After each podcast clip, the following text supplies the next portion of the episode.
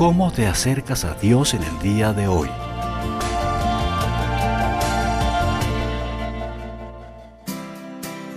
Durante varios meses, Eduardo y Rafael, los dos compañeros de oficina que han llegado a ser muy buenos amigos, han sostenido una serie de conversaciones acerca de Dios y la vida.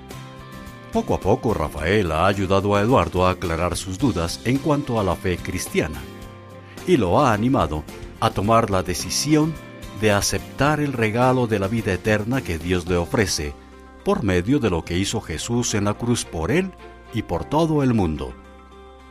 Este diálogo comienza cuando Eduardo llega a la oficina de Rafael para anunciarle que finalmente ha dado este paso de fe.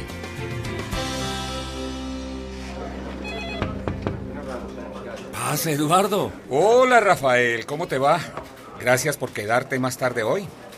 Aquí está la propuesta que te prometí. Mm, gracias, Eduardo. Pero podrías haberte esperado hasta mañana. No había tanta urgencia de que me la trajeras ahora, esta misma tarde. La verdad es que lo hice con mi segunda intención. Tengo que anunciarte algo. Lo he hecho. ¿Qué has hecho? Pues que tomé la decisión a la que me he estado acercando en los últimos meses, incluso años. Ya sabes, la decisión de aceptar el regalo del que tantas veces hemos hablado. ¿En serio? ¡Caramba! Eso es maravilloso. Estoy encantado, Eduardo. Dime, ¿qué te motivó a hacerlo finalmente? Digo, es que es que como te habías plantado en la orilla un buen rato, ¿qué te impulsó a dar ese paso?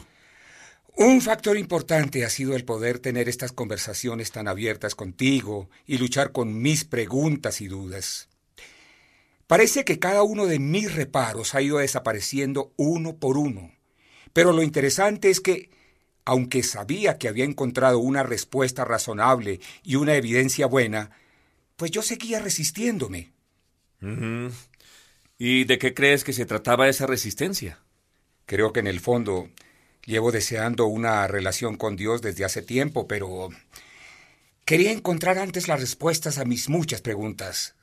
Pero, ¿sabes? Llegué a darme cuenta de que algo más que el intelecto me impedía buscar a Dios de verdad. Ha sido un alivio poder llegar a la conclusión intelectual de que sí existe Dios y aceptar las respuestas que ofrece la fe a preguntas como ¿quiénes somos? ¿De dónde venimos? ¿A dónde vamos? ¿Cuál es nuestro propósito? y todas las demás. Pero de repente como que me ponía incómodo la idea de Dios, la idea de tener que rendirle cuentas. Mm, entiendo lo que dices, Eduardo.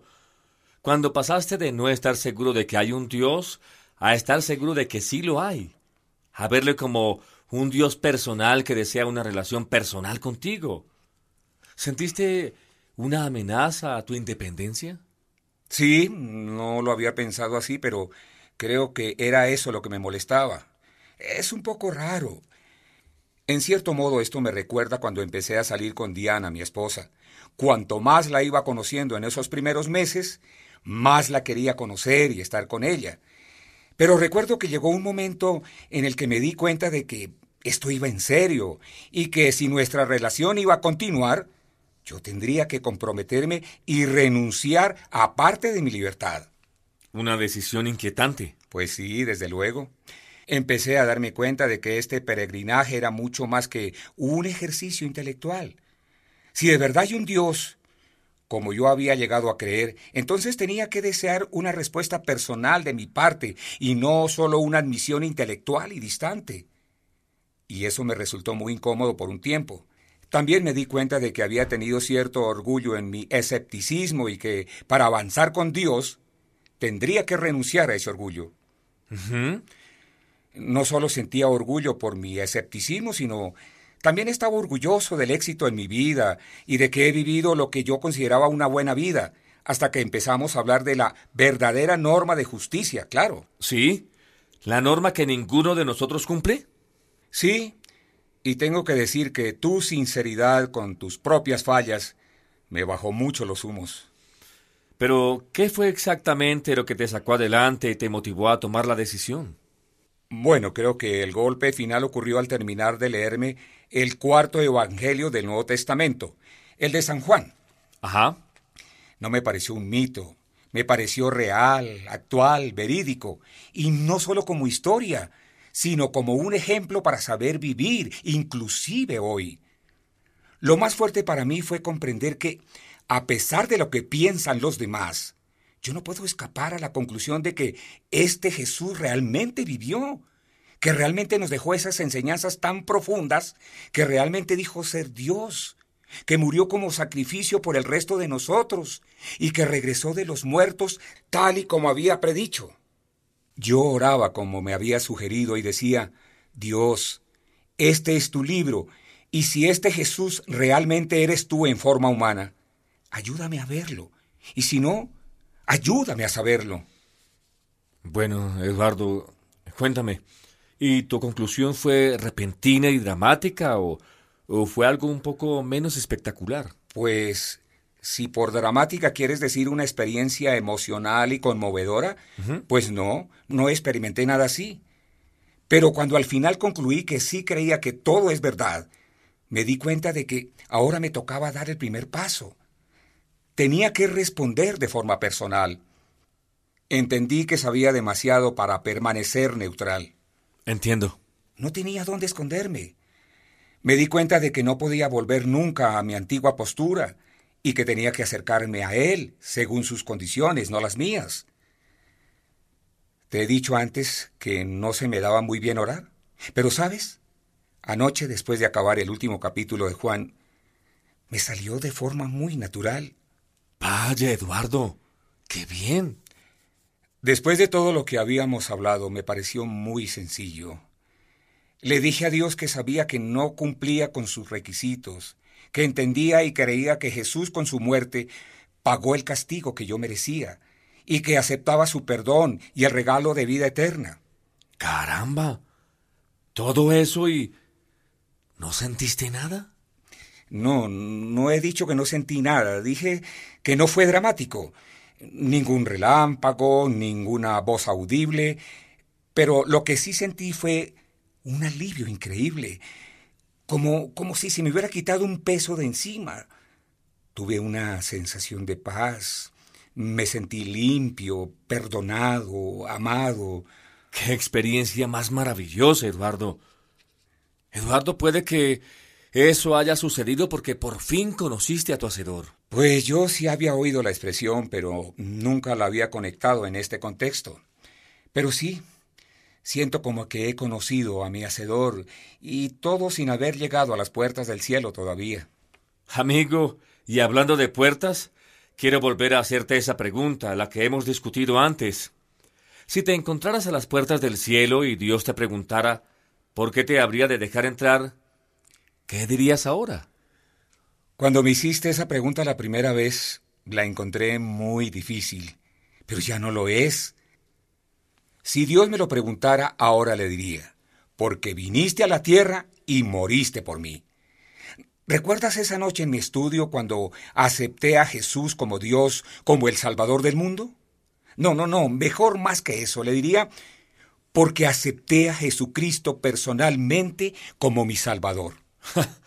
Eduardo, tengo que decir que estas son las mejores noticias que he recibido en mucho tiempo. Pero de verdad, mucho tiempo. No sé qué decir. Pero bueno, gracias por contármelo. ¿Qué gracias por contártelo? Si casi no podía contenerme las ganas. Vaya. Qué experiencia más increíble. ¿Listo para otra pregunta? Bueno, eh, el que ha hecho las preguntas hasta ahora he sido yo. O sea que si quieres hacer una, adelante. Está bien. Si al salir del edificio esta tarde te atropella un automóvil, ¿qué tan seguro estás de que irás al cielo? Espero que no lo esté simplificando demasiado, pero estoy muy seguro. Porque esa es su promesa, ¿no?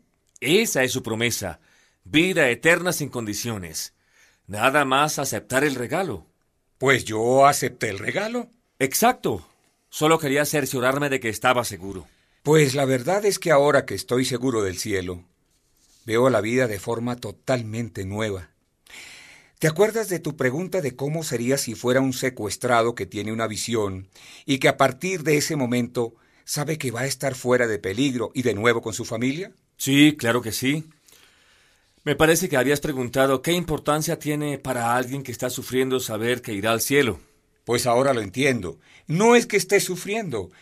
La verdad es que ahora mismo va todo muy bien. Pero al saber que voy al cielo, cambia radicalmente mi manera de ver las cosas. ¿Y en qué forma? Pues no creo que lo sepa en detalle todavía porque al fin y al cabo, solo anoche tomé mi decisión.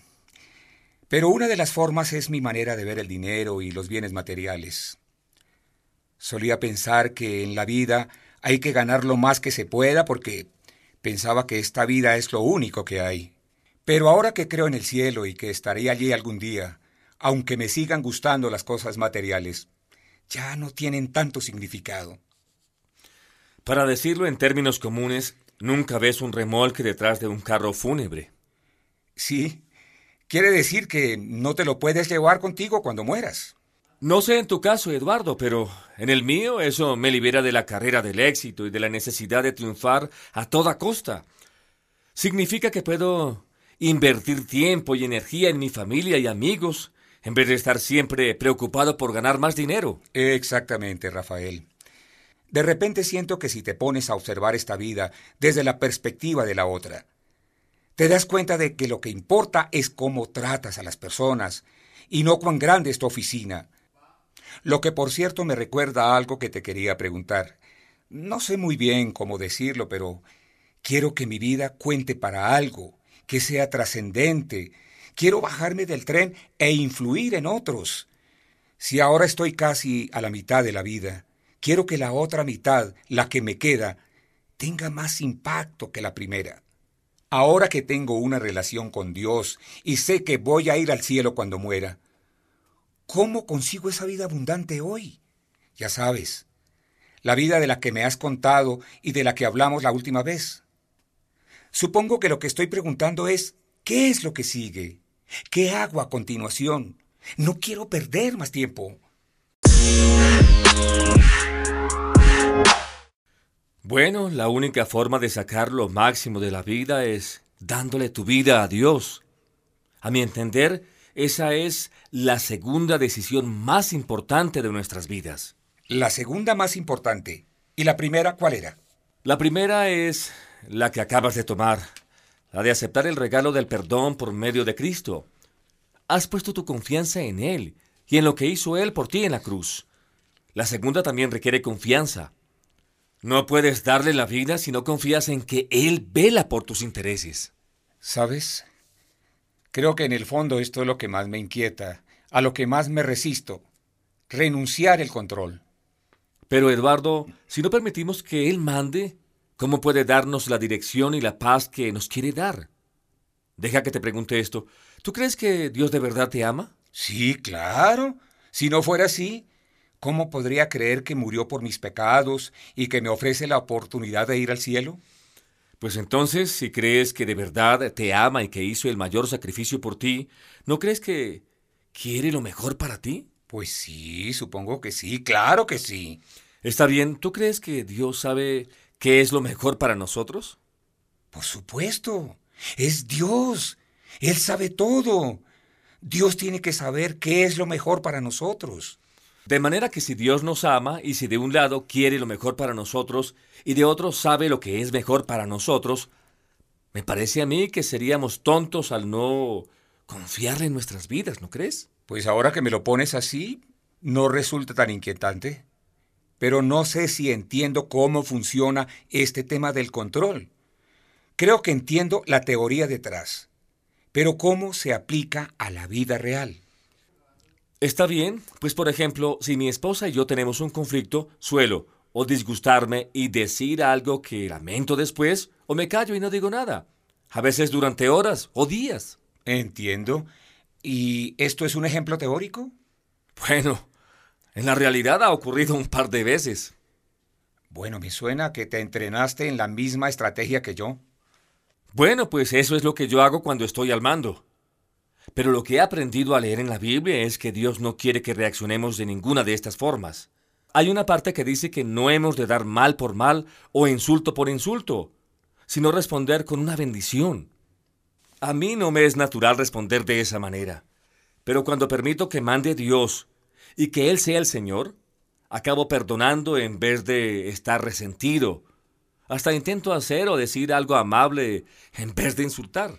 Rafael, ¿me puedes hacer un favor? Dime. No le digas nada de esto a Diana porque no creo que yo pueda hacer eso. Y no quiero que ella empiece a esperar demasiado de mí. Tranquilo, Eduardo. Pero la verdad es que no lo puedes hacer, ni tampoco yo. Si no me someto a la voluntad de Dios y le pido ayuda, me voy de bruces. Lo irónico es que cuando permito que Él mande y haga su voluntad en vez de la mía, que como he dicho es antinatural y antilógico, los resultados son mucho mejores. En vez de una pelea prolongada y frialdad entre los dos, mi esposa y yo podemos comunicarnos de forma constructiva y acercarnos más el uno al otro en vez de gastar tiempo y energía peleándonos. Pues el ejemplo me ayuda a entenderlo mejor. Pero hay un problema. Tu ejemplo pone el dedo en la llaga. Bueno, pero si no sintiéramos el dedo en la llaga, no creceríamos.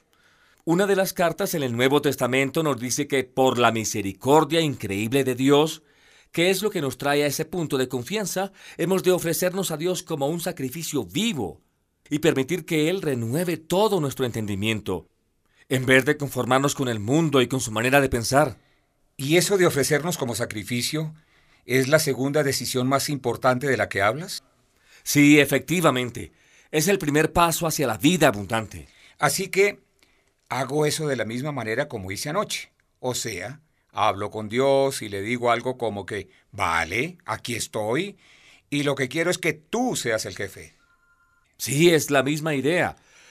Una oración sencilla desde el fondo del corazón. Pero hay una diferencia muy importante entre esas dos decisiones. ¿Así? ¿Cuál? Pues con la primera, es decir, en la que aceptas el pago que hizo Jesucristo por tus pecados, solo tienes que hacer eso una vez, y luego tienes vida eterna, trato hecho. Pero con la segunda, o sea, la decisión de ofrecer nuestras vidas como sacrificio, hay un dicho que es, el problema con un sacrificio vivo es que siempre tiende a escaparse del altar.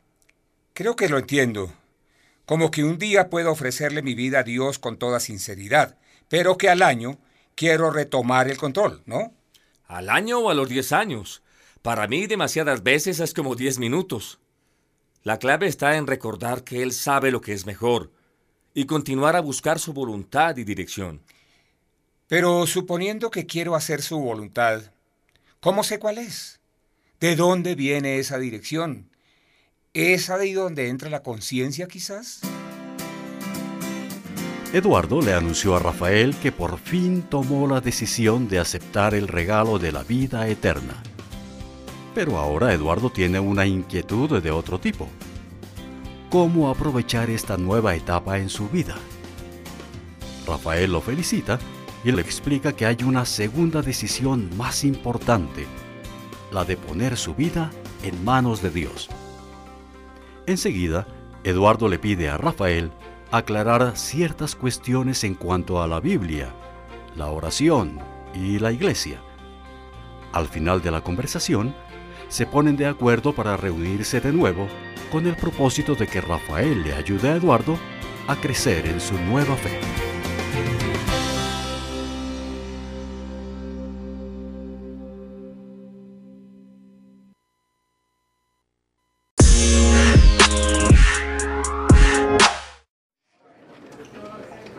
La conciencia es una buena ayuda a la hora de recibir dirección de Dios. Y ya verás que tu conciencia percibirá cada vez más ahora que tienes una relación eterna con Dios. Pero la ayuda más grande viene a través de la Biblia. Puede que esto te resulte difícil de creer, Rafael. Pero cuando leí ese libro del Nuevo Testamento, el libro de Juan, ¿Sí? esa fue la primera vez que intenté leer la Biblia. Nunca antes lo había hecho. ¿Recuerdas que me sugeriste que empezara por ahí? Como estaba intentando descubrir quién era Jesús, la verdad es que entendí bastante. Pero, ¿por dónde empiezo ahora? O sea, ¿por dónde sigo? ¿Empiezo a leer la Biblia por el principio? Bueno, pues podrías empezar ahí con el libro de Génesis. Pero yo recomendaría que empieces con el Nuevo Testamento y que luego vuelvas al Antiguo. Ambos están igualmente inspirados, pero creo que el Nuevo va más al grano. Es como que el Antiguo Testamento prepara el terreno para el Nuevo, y que el Nuevo Testamento es la conclusión. O sea, el Nuevo Testamento nos cuenta el resto de la historia que empezó en el Antiguo. Así que me voy al Nuevo Testamento. Pero, ¿y a qué parte específicamente?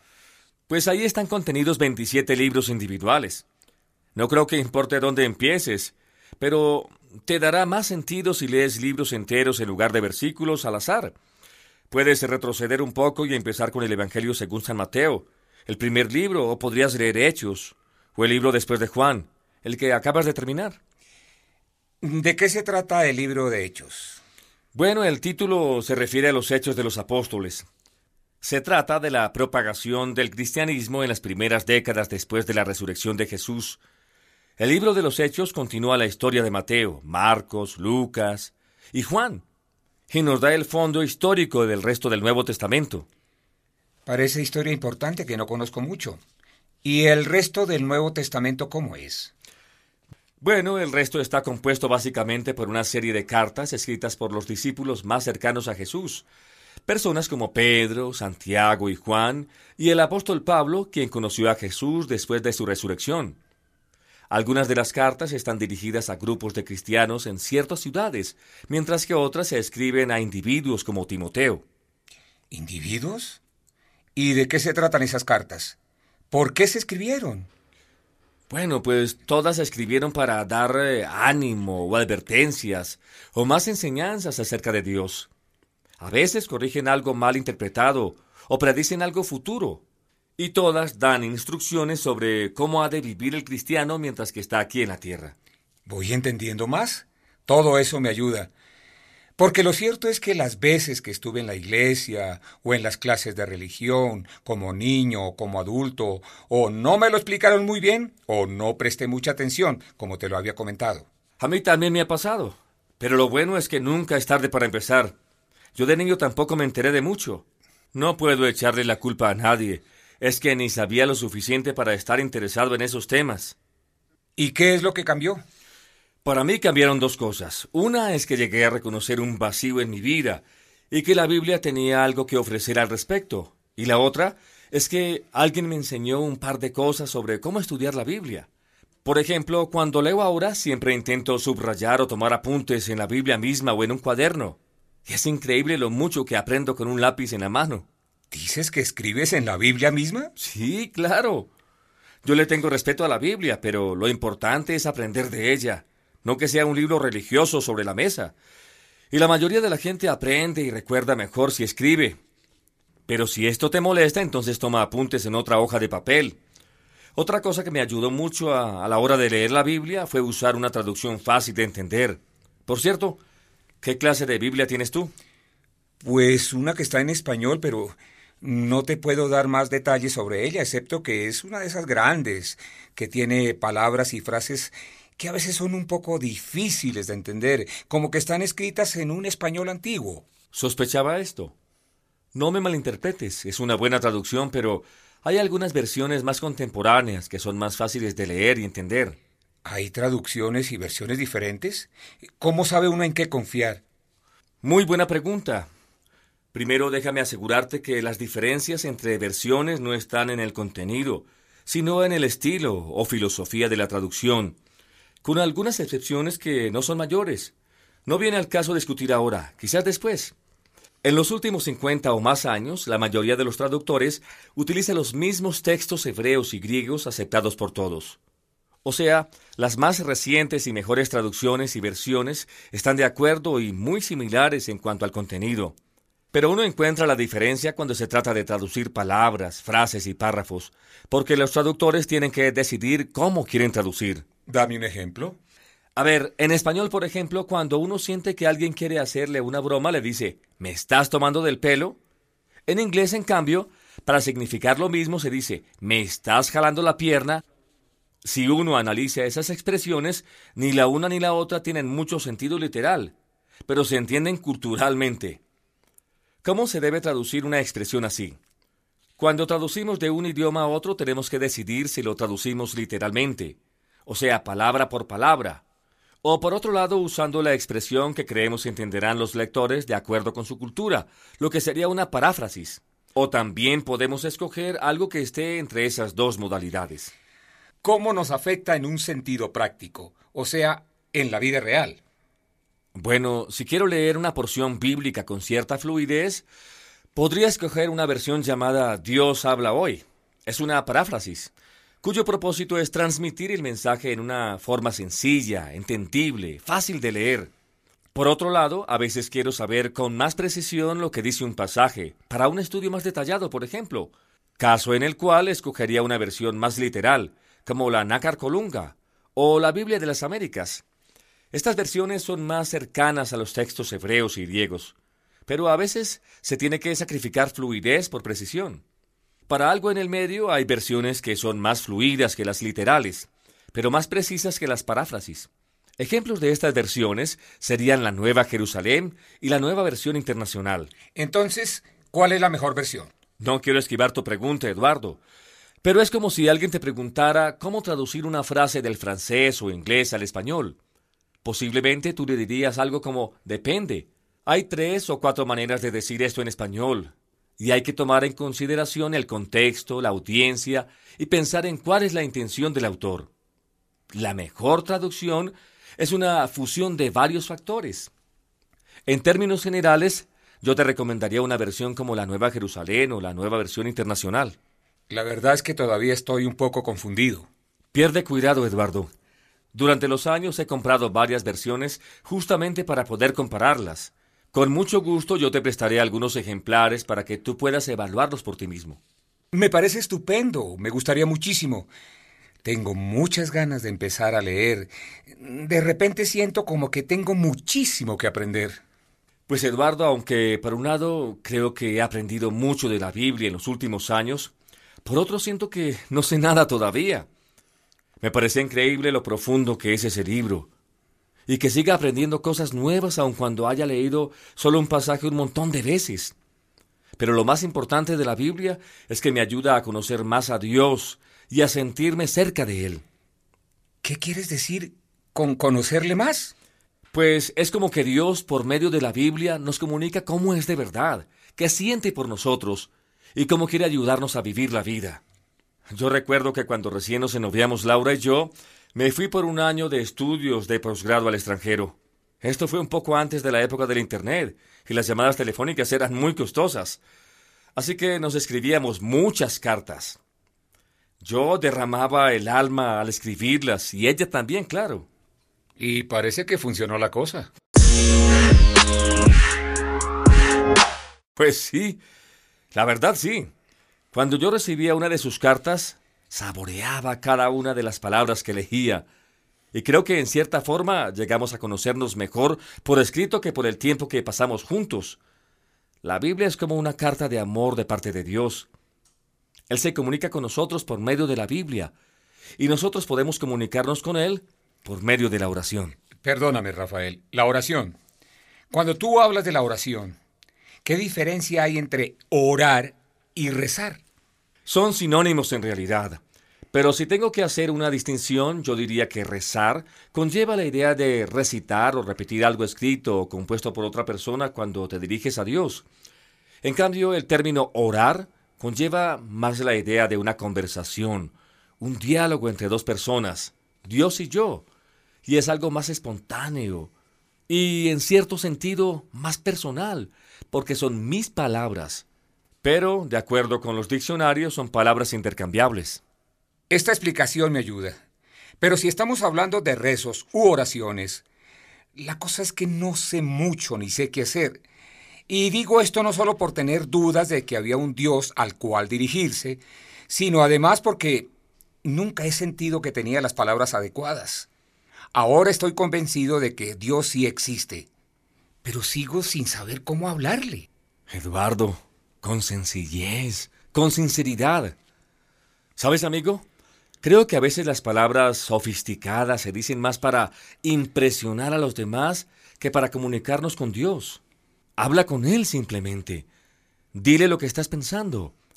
Si has hecho algo malo o hiciste algo bueno pero con la motivación equivocada, admítelo. Dile que lo sientes, sin excusas y en un lenguaje natural. Si ves un atardecer bonito o una estrella brillante en la noche, dile lo impresionado que estás con su poder y con la belleza de su creación. O si tienes una preocupación o inquietud, o una petición para ti o alguien más. La Biblia nos dice una y otra vez que hemos de pedírselo, porque tenemos un Padre Celestial amoroso. Siempre he pensado que es egoísta pedir algo para mí. O sea, ¿cómo qué derecho tengo yo a gastar el tiempo de Dios pidiéndole algo para mí? Pero Eduardo, como padre, ¿tú quieres que tu hija te diga lo que le preocupa y te pida ayuda? ¿O prefieres que se lo calle? Ah, ya entiendo. Quiero que mi hija me venga con todo, por supuesto. No quiero darle siempre todo lo que me pide, pero sí quiero hablarlo con ella y que me incluya en su vida. Pues es muy parecido cómo la Biblia describe los sentimientos de Dios hacia sus hijos. Hay una parte que dice que hay hasta bendiciones que no recibimos, sencillamente porque no las pedimos. Ah, y por cierto, Dios está fuera del tiempo, o sea, que no tenemos que preocuparnos de que está demasiado ocupado. Quiere oír más de nosotros, no menos. Tiene muchísimo sentido. Nunca lo había pensado así. Me recuerda una historia que oí una vez de un niño que estaba ayudando a su padre a trabajar en el jardín. El niño intentaba mover una roca del camino, sudando y empujando con todas sus fuerzas, pero sin resultado. Su padre, que había estado pendiente de él, finalmente le preguntó, Oye, hijo, ¿estás empleando todas tus fuerzas? Papá, responde el chico, ¿no ves que sí? Y dice el padre, Pero no es verdad, hijo, no me has pedido que te ayude. Nuestro Padre amoroso en los cielos es así también, Eduardo. Desea mucho ayudarnos. Solo tenemos que pedírselo. Y luego darle las gracias, claro. Por favor y gracias. Reglas básicas. Sí, lo son. Pero tengo que reconocer que en demasiadas ocasiones no me detengo a darle las gracias a Dios por sus muchas bendiciones y por las respuestas que recibo a mis oraciones. Pero es verdad que cuando tomo el tiempo para decir gracias, me siento fenomenal. Porque, no sé, a mí me parece lo correcto. Sí, también me pasa. Son demasiadas las veces que no comunico mi agradecimiento a otras personas. Supongo que soy culpable de pensar que ya lo saben, pero no debería ser así. Sí, lo mismo hago yo. Rafael, disculpa que cambie de tema un poco, pero quiero hacerte otra pregunta acerca de la iglesia. Sí, dime. Como te he dicho, nunca he sido persona que haya ido con mucha frecuencia a la iglesia. Y más que nada, porque no quería dedicarle tiempo cuando podría más bien relajarme, dormir tarde, ir al club o pasar el fin de semana en la casa de campo. Me identifico contigo, Eduardo. Antes de conocer a Jesús como lo conozco ahora, yo tenía un montón de razones para evitar asistir a las reuniones en la iglesia. No sé cuáles fueron tus razones, pero la verdad es que no he ido a la iglesia no tanto por lo del tiempo, sino porque con todas mis dudas sentía que no pertenecía allí. Pero ahora sé que tengo una relación con Dios y quiero que la iglesia forme parte de nuestra vida familiar. Percibo que tienes alguna inquietud. Sí, sí que las tengo. Voy a proponerle a mi esposa que este domingo vayamos a la iglesia, a la que hemos asistido antes.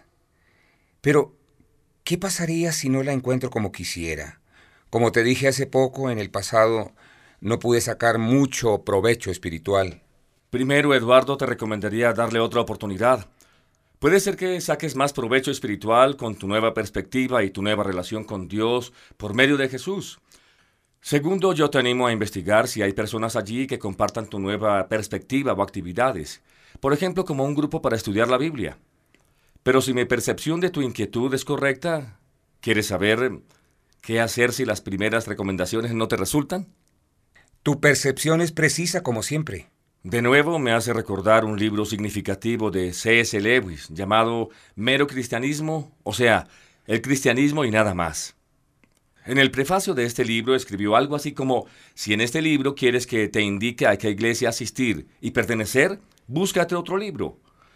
Su propósito era explicar las cosas esenciales del cristianismo, cosas compartidas entre católicos, protestantes y ortodoxos, etc. Y yo quiero tomar esta misma posición contigo. Pero yo que tú buscaría dos criterios importantes en la selección de una iglesia para mí y mi familia. Estos criterios son la centralidad y el respeto por, uno, la persona de Jesucristo, la palabra viva de Dios, y dos, la Biblia, la palabra escrita de Dios. Pero te advierto algo, nunca encontrarás la iglesia perfecta, y si la encuentras, no te acerques. ¿Por qué no? Porque la estropearías. Las iglesias perfectas no están compuestas de personas imperfectas como tú o como yo. y cuando logre hallar esa iglesia imperfecta como tú dices, ¿hay algo más que debo hacer? Bueno, Eduardo, sí, hay varias cosas, empezando con tu vida espiritual los otros seis días de la semana.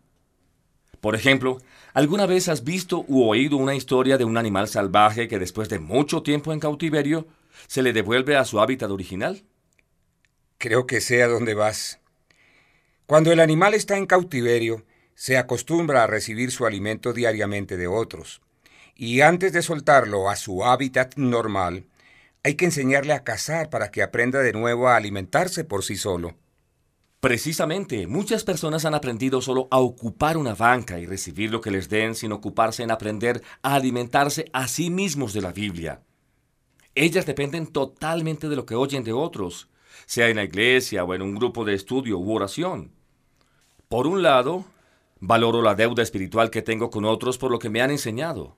Por el otro, valoro aún más lo que he aprendido al dedicarme a pasar tiempo a solas con Dios lo más que puedo intento hallar un tiempo todos los días para leer la Biblia, la carta de Dios para mí, y a conversar personalmente con Él por medio de la oración. ¿Sabe, Rafael? No sé cómo explicarte lo agradecido que estoy por todos tus consejos de cómo seguir en este peregrinaje que he empezado. Me gustaría poder hablar de esto de forma más habitual. Ahora que tengo las respuestas a mis preguntas de si esto es verdad, creo que tengo muchas preguntas del tipo ¿Y ahora cómo funciona esto?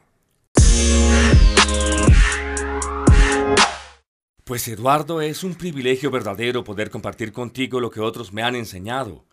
Cuando yo decidí aceptar el regalo que Jesús me ofrecía, tenía un amigo que estudiaba la Biblia conmigo una vez a la semana.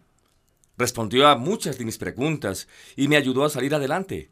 Empezamos estudiando un cuaderno que se llama Cimientos, que me ayudó a entender las cosas básicas de cómo acercarme más a Dios. Mi amigo dijo que si yo quería aprender a jugar tenis, por ejemplo, sería muy bueno recibir algunas lecciones en las cosas básicas. ¿Y este cuaderno Cimientos es como una lección bíblica para principiantes? Exacto. Recuerdo que me dijo también que si le das a alguien un pescado, le das comida para un día, pero si le enseñas a pescar, le das comida para toda la vida y él me enseñó a pescar. Es interesante, Eduardo. Aunque lo que aprendí hace tantos años es información de la más básica, si me alejo de ella demasiado sé que voy a tropezar. Es básica, pero es esencial. Está bien, me has convencido.